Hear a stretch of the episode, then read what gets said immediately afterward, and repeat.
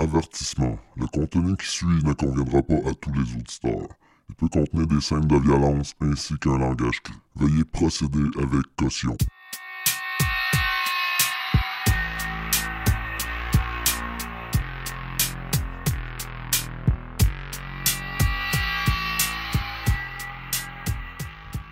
Hey hey, bienvenue à un autre épisode de Mauvais Augure. C'est moi, votre hôte Frédéric.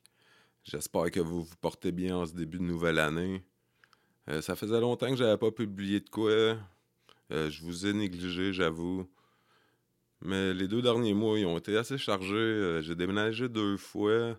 Comme je disais dans le dernier épisode sur le spécial de l'Halloween, j'ai déménagé à Vancouver. J'ai changé de, de domaine d'emploi aussi radicalement. Donc j'ai été pas mal débordé. Le temps des fêtes est venu. Mais là, à partir d'aujourd'hui, je recommence à publier. Là, ça va être euh, un avis du crime. C'est la capsule numéro 3. Euh, quand la stupidité dépasse l'entendement, qu'on pourrait dire. Mais pour les épisodes normaux, euh, le prochain va être la semaine prochaine. Ça va être le cas de Stephen McDaniel. Ça, c'est un qui m'a vraiment intéressé, assez, assez perturbant. Et là, je suis en train de finaliser celui du jeune Philip Chisholm. Celui-là, je vais le publier prochainement aussi. Donc, sans plus tarder, on va commencer avec Les Navets du crime, volume 3. Les événements qui suivent se sont déroulés dans le comté de Marion, en Floride, le 26 août 2017. C'est par un beau matin ensoleillé que Patreon Stroke, qui était alors âgé de 26 ans, était au volant de sa voiture. Il était un peu impatient et il avait le pied pesant. Donc, malchanceux, il se fit alors contrôler par un policier pour excès de vitesse. Arrivé près du véhicule, le policier put remarquer que côté passager se trouvait un enfant âgé d'à peine quelques mois. C'est tout en parlant avec M. Stroke que l'officier put sentir une odeur bien particulière qui provenait du véhicule. Ça sentait la marijuana à plein nez. La Floride est un des États les plus sévères avec le cannabis. Et ça même à ce jour. L'agent appela alors pour avoir des renforts et ensuite une fouille complète du véhicule fut effectuée. Les policiers ont découvert 197 grammes de méthamphétamine, 4 grammes d'héroïne, une quantité inconnue de crack ainsi qu'une balance. Stroke avait aussi sur lui une petite quantité de cannabis et beaucoup d'argent liquide. Il fut mis en état d'arrestation et s'est vu chargé de trafic de méthamphétamine, possession de cocaïne dans le but d'en faire la revente, possession de cannabis et possession d'équipements reliés à la vente. Il fut escorté à la prison du comté de Marlon. Marlon? Marion. Bon, c'est une fois rendu au centre de détention que les officiers remarquèrent que Stroke n'avait plus la grosse somme d'argent qu'il avait sur lui au moment de l'arrestation. Stroke leur raconta alors que ce serait supposément un autre officier qui lui aurait perquisitionné l'argent. Il n'y a pas trop de détails sur la suite des événements. J'imagine que Stroke devait être alors rendu soit nu ou en sous-vêtements. Mais peu de temps après, les agents correctionnels remarquèrent quelque chose de vraiment bizarre. Semble-t-il que des billets de 20 tombaient de la région de son postérieur. Ça devait être de toute beauté, le gars qui est là au poste de police puis qui a des 20 pièces qui sortent du cul. en tout cas, il y a eu une fouille minutieuse qui ont été faites euh, après par les agents. Et une somme totale de 1090 ont été trouvées dans le postérieur de Stroke. Et bien sûr, il est interdit de posséder de l'argent en prison. Donc, Stroke s'est vu acheter une charge criminelle de contrebande dans un centre correctionnel. Peu de temps après les événements, on pouvait lire sur la page Facebook de la centrale de police de Marion À tous nos merveilleux caissiers et caissières dans le comté de Marion, nous sommes désolés de vous avoir donné cette terrible image mentale. Et si vous portez des gants à l'avenir, nous comprendrons. Bon, leur petit joke est plus trop d'actualité avec le COVID, on doit avouer, mais c'est bien, euh, bien farceur de leur part. Bon, comme je disais, euh, la Floride, c'est un des États les plus sévères en matière de cannabis, si c'est pas le plus sévère. Euh, pour vous donner un petit exemple, euh, possession de 20 grammes et moins, ça peut être passible d'un an de prison avec une amende de 1000 dollars. Et pour plus de 20 grammes, ça peut aller de 5 à 30 ans de prison avec une amende pouvant aller jusqu'à 200 000 dollars. Et tu peux même te faire suspendre ton permis de conduire pour un an pour seulement avoir fumé un joint. Donc n'oubliez pas, chers amis, si vous allez en Floride, euh, faites attention si vous fumez du pot, c'est pas légal encore, puis c'est vraiment sévère encore. Donc prenez soin de vous. Bon, euh, je viens de remarquer que je l'ai appelé euh, Stroke tout le long euh, de la capsule, mais son nom c'est Patreon Stoke. Désolé pour euh, ce- cette petite bévue. Bon, pour la deuxième capsule, ça nous emmène à El Paso, dans l'État du Texas. C'est une ville d'environ 650 000 habitants et on est le 9 décembre 2019. C'est aux alentours de 7 heures du soir qu'un appel fut placé aux urgences par un employé d'une des succursales des chaînes de restauration Subway. L'employé déclara alors qu'un vol à main armée venait d'être commis. En arrivant sur les lieux, les policiers apprirent que le vol avait été perpétré par deux personnes masquées. Le duo de malfaiteurs était, semble-t-il, composé d'un homme et d'une femme. Au moment des faits, il y avait seulement deux employés à l'intérieur, ainsi qu'un client qui lui se trouvait dans sa voiture au service au volant. C'est à ce moment qu'une panne d'électricité est parvenue. Quelques secondes plus tard, la femme masquée fit éruption par la porte d'entrée du restaurant. Elle sauta alors sur le comptoir et c'est d'un ton menaçant et en criant qu'elle ordonna aux deux employés de se débarrasser du client qui se trouvait au service au volant. Ensuite, c'est l'homme qui entra à son tour. Le duo de criminels força alors les deux employés à se diriger à l'intérieur d'une pièce qui se situait à l'arrière du restaurant. Mais c'est à ce moment qu'une des deux victimes réussit à prendre la fuite. Pris au dépourvu, les deux voleurs décidèrent aussi de prendre la poudre d'escampette.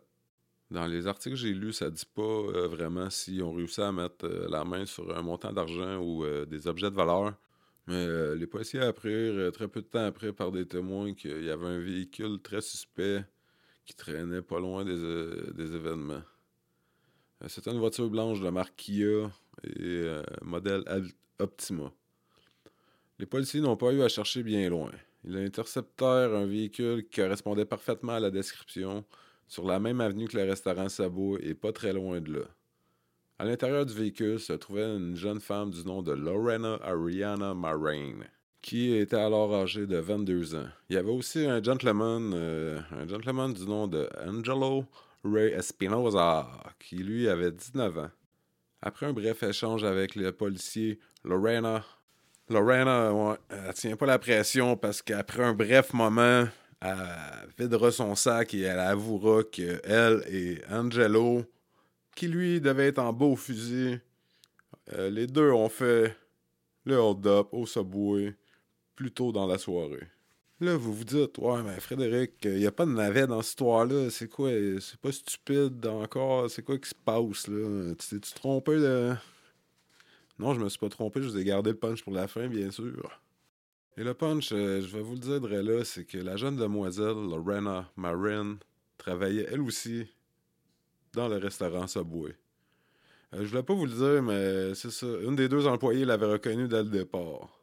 Le policier il savait que c'était elle puis que c'était un employé du Subway. là.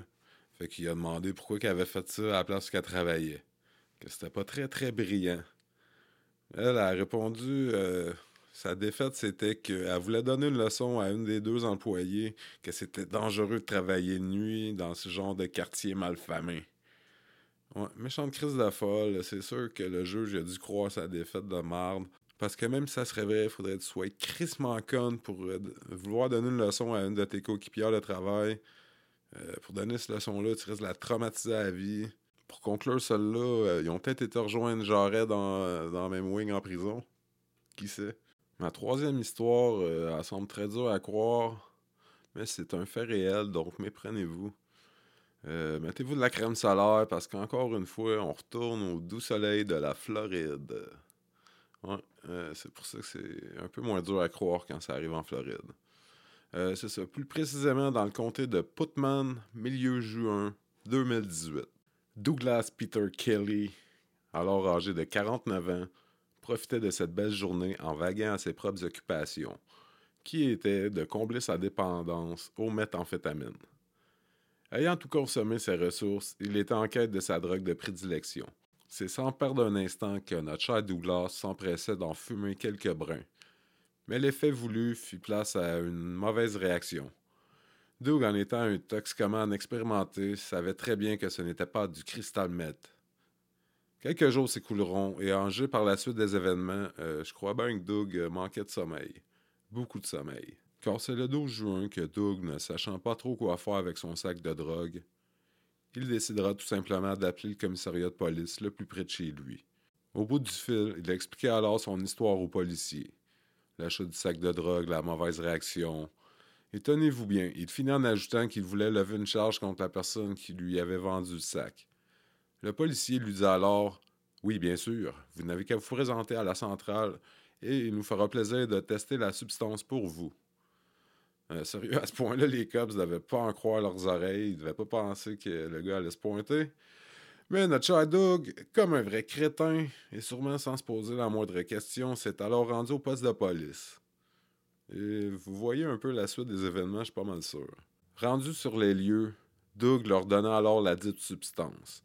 Des tests ont alors été effectués et le résultat était positif pour, tenez-vous bien, roulement de tambour, méthamphétamine. Et oui, c'était bien du méthamphétamine. Doug s'est vu mis en état d'arrestation pour possession d'une substance prohibée. Incapable de contacter son avocat, il s'est vu escorté en prison avec une caution de 5000 dollars. À la suite des événements, c'est sur leur page Facebook que les policiers de Putman ont alors écrit N'oubliez pas que nos policiers sont toujours prêts à vous aider si vous croyez vous avoir fait avoir en achetant une substance illégale. Et oui, des vrais sacs à blagues, euh, ces policiers. Il y a d'autres comtés qui ont un peu copié l'histoire et qui ont publié sur leur page Facebook de pas hésiter à aller tester vos drogues car euh, il y a eu des traces du virus Zika trouvées dans des drogues perquisitionnées. Donc, euh, si vous êtes assez con pour aller au poste de police, faire tester votre drogue, vous méritez de vous faire arrêter. Ça, on appelle ça simplement la sélection naturelle. Bon, le quatrième et dernière histoire, euh, cela on se dirige très loin en Australie, à Queensland, le samedi 14 avril 2012.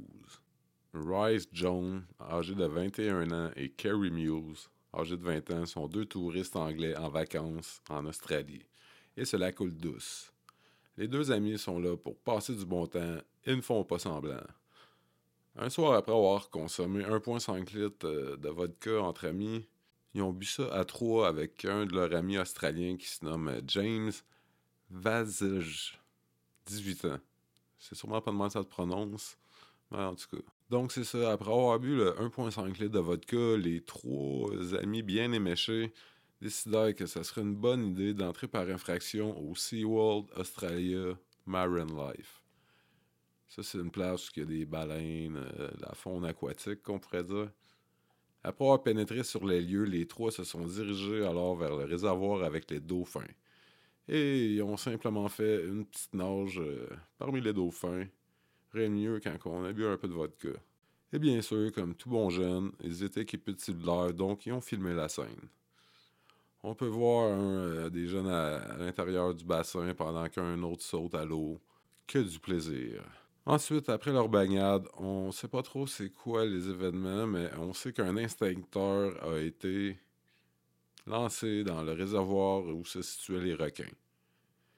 Ensuite, les trois jeunes hommes ont eu la brillante idée de voler un pingouin et le ramener dans les appartements où ils habitaient. Un fairy penguin originaire de Nouvelle-Zélande qui s'appelle Dirk, qui était alors âgé de 7 ans. C'est une petite espèce de pingouin quand même. Euh, ça. Semble-t-il que les trois jeunes hommes ont très peu de souvenirs de leur soirée. J'ai pas trop de misère à croire avec 1,5 litre de vodka et sûrement d'autres consommations. Semble-t-il qu'en se réveillant le lendemain, les trois amochés de la veille ont été très surpris de voir le pauvre pingouin Dirk. Ne sachant pas trop quoi faire, ils ont tenté de le nourrir et lui auraient fait prendre un bain. Et ensuite, ils ont décidé d'aller le libérer dans un cours d'eau pas très loin. Le pauvre pingouin Dirk, ayant grandi en captivité, n'aurait pas survécu bien longtemps avec la faune locale. Mais heureusement, un couple a aperçu l'oiseau en détresse et a appelé les autorités. Les autorités n'ont pas eu besoin de faire beaucoup d'efforts pour retrouver les trois jeunes écervelés. Car, la veille, avant de s'endormir, ils ont pris des photos avec Dirk et ont publié ça sur les réseaux sociaux comme des vrais professionnels. Ils se sont vus alors chargés d'entrer par infraction et de vol d'un animal protégé. L'avocat de la défense soutient que leur action était immature et stupide mais il n'y avait aucune malice derrière tout ça. Ils ont alors écrit une lettre d'excuse pour le peuple australien et SeaWorld, pour s'excuser et dire qu'ils avaient honte et regrettaient sincèrement leur action. Ils ont tous plaidé coupables, et le juge accepta de ne pas leur mettre de charges criminelles. Il leur donna une amende de seulement 1000 dollars australiens. Ouais, c'est pas grand-chose. Euh, j'ai fait des niaiseries pas mal plus euh, insignifiantes que ça, puis j'ai beaucoup, beaucoup plus de marde. Pour conclure, le juge ajouta aussi que les trois auraient pu finir à la mort s'ils s'auraient trompés de réservoir puis auraient été se baigner dans celui des requins. Tout est bien qui finit bien. Dirk a retrouvé euh, sa vie tranquille euh, au zoo en cage. Donc, c'est comme ça que l'épisode se conclut. Euh, je veux vous remercier d'avoir pris votre temps pour m'écouter. J'apprécie sincèrement. si vous avez apprécié, vous pouvez soutenir le podcast et rester à jour en même temps. Tout ça simplement en vous abonnant au podcast sur les plateformes que vous utilisez. Et n'oubliez surtout pas de commenter et partager, c'est toujours apprécié. Donc, à la prochaine, mes chers auditeurs. Faites attention à vous et surtout, n'oubliez pas de fermer vos portes et barrer vos volets. Le meurtre prémédité. De nombreuses recherches qui avaient été Le mobile du crime est toujours inconnu pour l'instant. Pour l'instant, pour l'instant.